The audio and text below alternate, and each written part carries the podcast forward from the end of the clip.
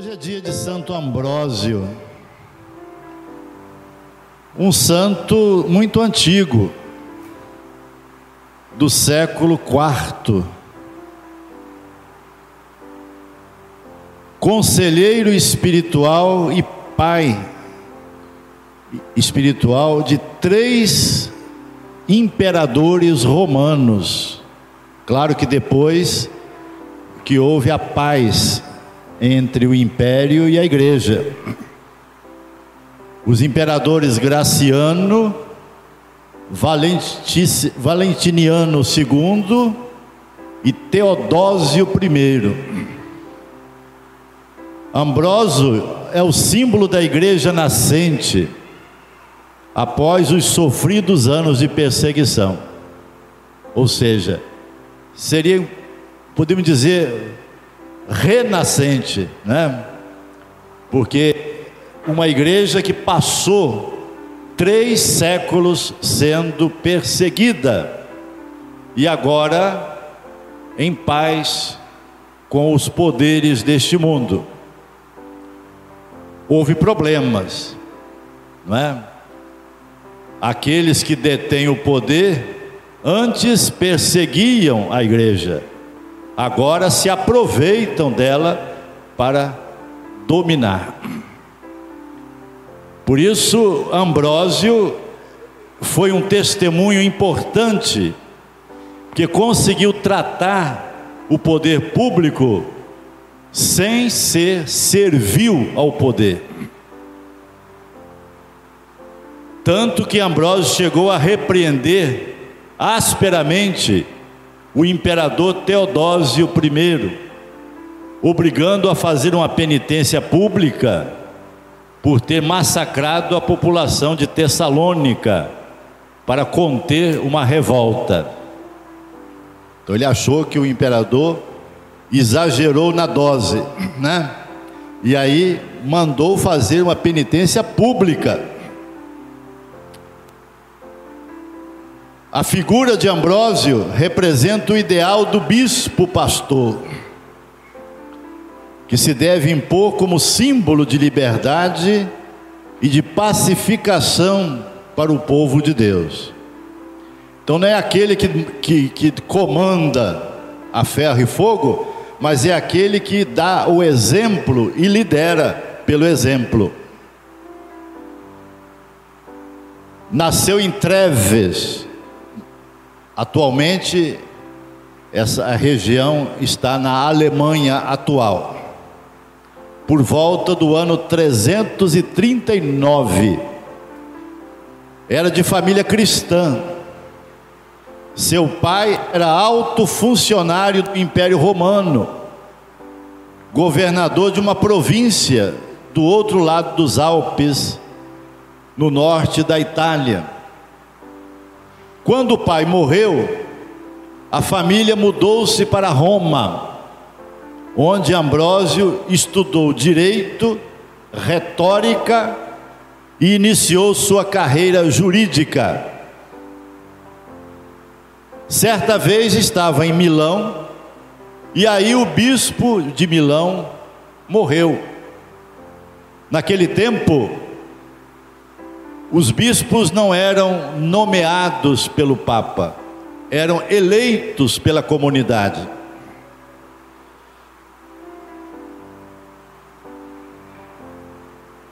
Ambrósio era um bom jurista e um funcionário imperial. Na eleição do bispo houve muita confusão, conflitos de interesses. E Ambrósio foi mediar o conflito com muita sensatez e um discurso firme, mas de maneira serena e equilibrada. E no final a assembleia então o escolheu como novo bispo. Muito surpreso, ele recusou, dizendo que essa não era a intenção dele, até porque era um pecador e ainda nem era batizado, era apenas um catecúmeno. Estava se preparando para o sacramento, mas não adiantou. O povo exigiu que ele fosse o bispo e ele foi batizado e consagrado bispo. Desde então, dedicou-se com afinco ao estudo das sagradas escrituras, já que era bispo, então agora tinha que né, se aprofundar mais. Como não era um intelectual, né, ele procurou então compensar com bastante estudo e cuidado.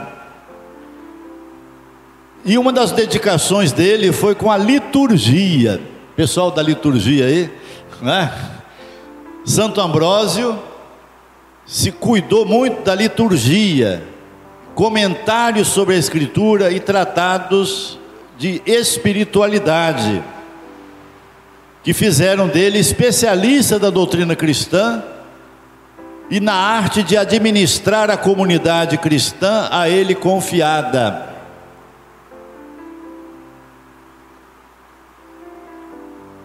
Hoje em dia nós eh, temos na igreja, né, muita gente até gosta muito do canto gregoriano, né?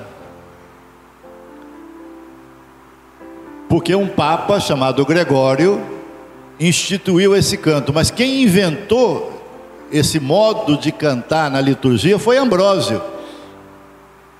Inclusive, a maneira como Ambrósio introduziu o canto na liturgia se chamava o canto ambrosiano, que foi o inspirador do canto gregoriano.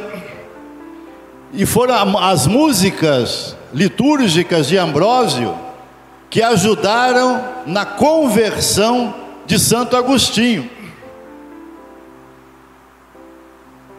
Então a pregação e o canto litúrgico que atraíram o Agostinho, que era, nessa época, um sujeito meio sem vergonha, sabe? Santo Agostinho era um, foi um, um jovem muito safadinho, né? E aí, o que atraiu, as orações da mãe dele, essa Santa Mônica, não é? Lá para que, que levou então ele a passar pela igreja de Ambrósio, escutar o canto, se interessar, e aí foi o início da sua conversão. Como às vezes a liturgia é importante. Hoje eu falava com o padre Pedro e o, e o, e o bispo, né? Sobre um, o bispo com quem eu trabalhei lá na Bahia. E ele dizia assim: quem não gosta de liturgia está ferrado, porque o livro do Apocalipse diz que o céu vai ser uma eterna liturgia, né? Então quem não gosta de liturgia está tá, tá lascado, né? Porque o céu é uma eterna liturgia. Né? E Santo Ambrósio procurava fazer com que a liturgia fosse realmente um momento de oração verdadeira, e é o que deve ser.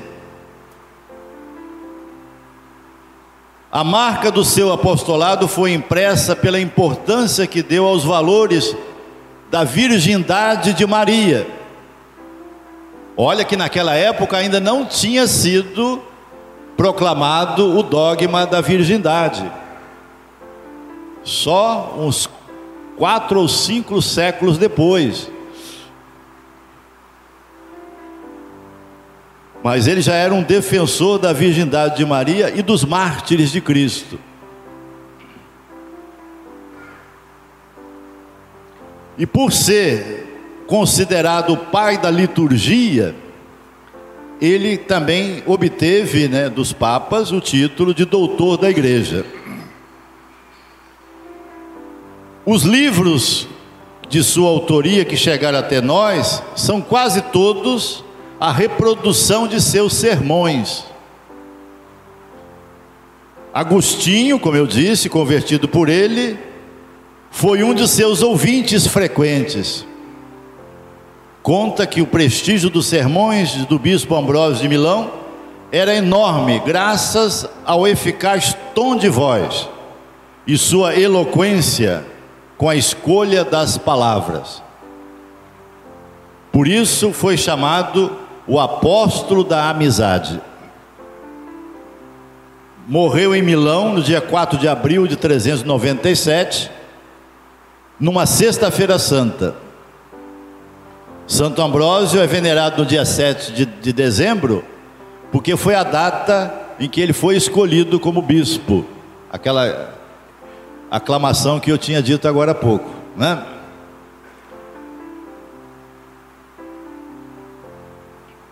Último dia da novena da Imaculada. Ambrósio, naquele tempo, já falava de Maria, defendendo a sua virgindade. E o primeiro dogma mariano nem foi a virgindade, foi a maternidade divina, né? no concílio de Éfeso. Ambrósio participou do, do, do concílio anterior, o primeiro concílio da igreja. Mas lá nesse concílio ele foi, combateu o arianismo, que era uma heresia que negava a humanidade de Cristo. Ambrósio é um exemplo de uma devoção mariana bem antiga. Né? O dogma da Imaculada Conceição, que é celebrado nesta igreja aqui, já é muito mais recente. Né? Bem próximo de nós já. Foi o Papa Pio IX, parece. Né? Então é um dogma bem recente. Os dois primeiros dogmas foram proclamados em concílios.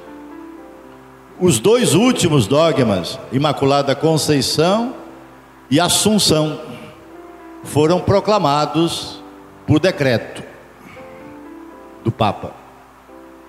Né? Interessante, as, as pessoas dizem a igreja é cheia de dogmas. E Maria só tem quatro dogmas. Só quatro: maternidade divina, é, virgindade, Imaculada Conceição e Assunção. Só esses quatro.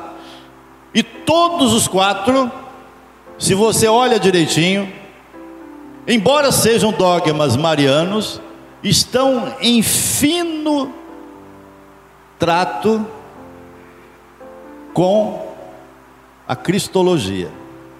Ou seja, são dogmas marianos, mas ligados a Cristo. Principalmente o dogma da maternidade divina, o primeiro dogma. Teotocos está ligado justamente à questão de que Maria é mãe de Cristo e, e a, a humanidade de, de Jesus não se separa da divindade de Jesus. Então é um dogma mariano, mas está ligado a, ao mistério de Cristo. Se ela é mãe de Cristo, o Cristo, é, a, a, humana, a divindade de Cristo não se separa da sua humanidade, ela é mãe de Deus, porque Cristo é Deus.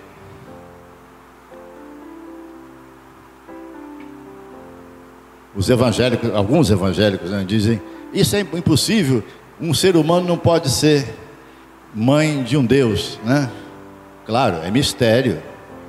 Se não, se não fosse mistério, né, não seria um ato de fé. Como é mistério também um ser humano como Jesus ser também Deus. Né? Isso eles aceitam, né? Mas justamente a Teotocos, Nossa Senhora ser mãe de Deus significa que Jesus é Deus verdadeiro. E hoje o Evangelho, em que esse Filho de Deus coloca justamente o seu, invoca a sua divindade hoje, porque ele perdoa o pecado daquele paralítico. Os próprios adversários de Jesus murmuravam dizendo: só Deus pode perdoar pecados. E Jesus então diz: para mostrar para vocês que, que o Filho do Homem tem um poder também de perdoar pecados, diz ao paralítico: levante, pegue a sua cama, sua maca e vá para a sua casa. Esse evangelho está narrado em São Lucas, capítulo 5. E São Lucas tem um objetivo para falar nisso.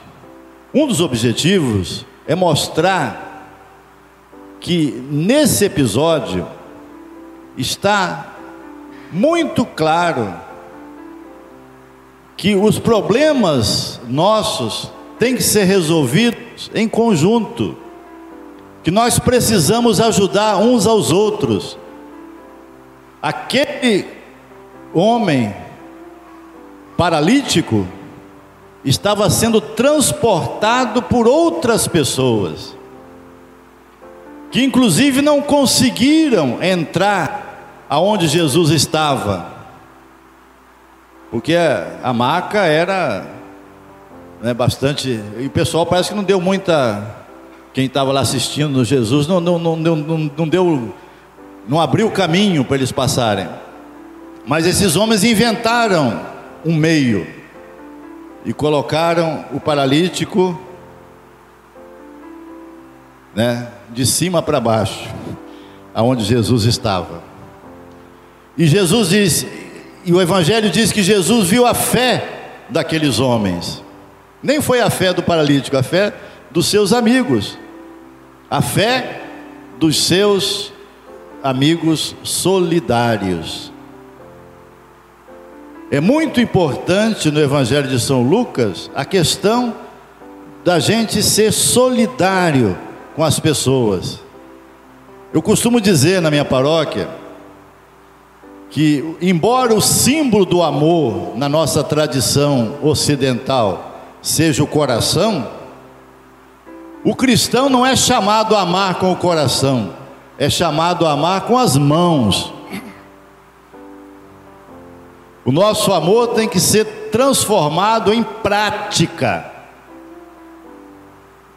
Eu perdi meu pai recentemente, não foi de Covid, não, viu? Mas foi durante essa época da Covid. E meu pai nunca fez assim declarações de amor para minha mãe. Eu nunca ouvi meu pai fazer é, é, dar flor, essas coisas, não. Mas sempre ele estava lá lavando os pratos para ela, arrumando a casa, né? Mesmo chegando cansado do trabalho, ele ajudava na casa. Então ele, ele, ele mostrava o amor dele com os seus gestos, na, com a sua prática.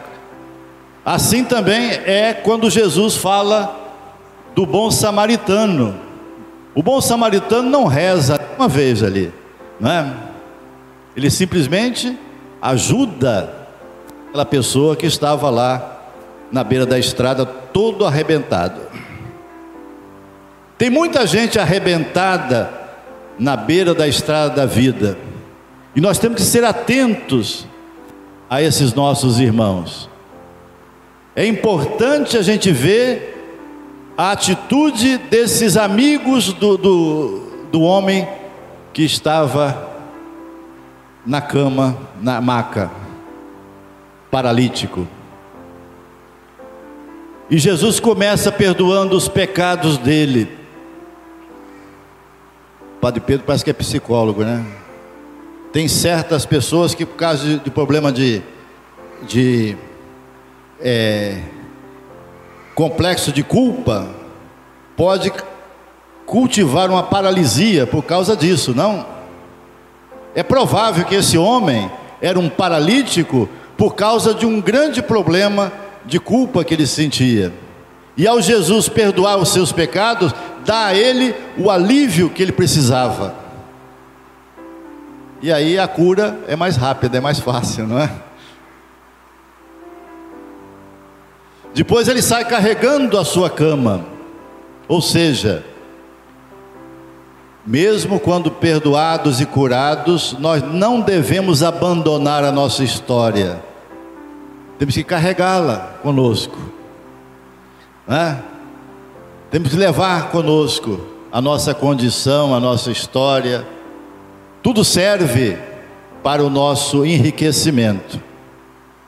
Carregar a cama significa isso. Ele podia ter deixado a cama lá e sair correndo, né, todo alegre, né? Mas Jesus manda ele levar a cama com ele.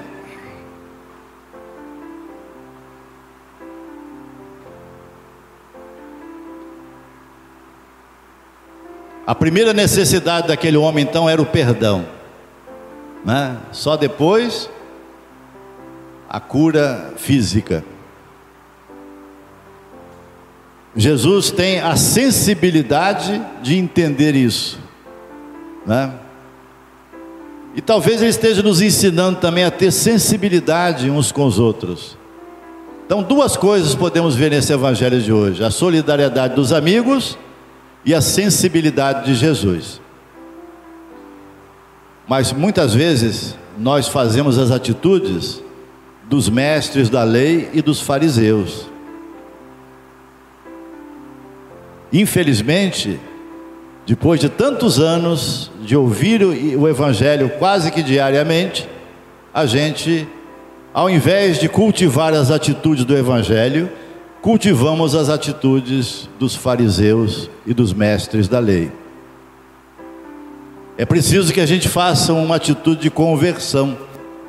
É a palavra-chave de ontem, né, da missa de ontem, a conversão. A conversão significa uma mudança de atitude. Que tenhamos inspiração nesses homens que carregavam a cama do paralítico. Senhor Jesus, fazei-nos contemplar e reconhecer as maravilhas operadas por vós. Por tudo isso, e por tudo isso, possamos glorificar o nosso Pai.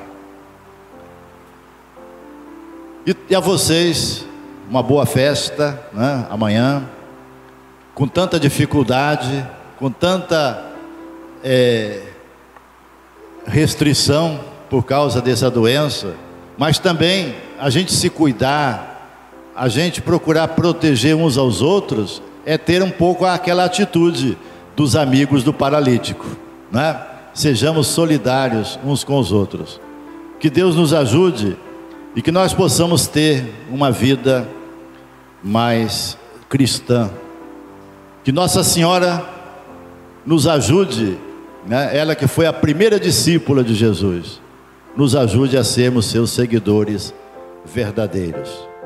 Amém.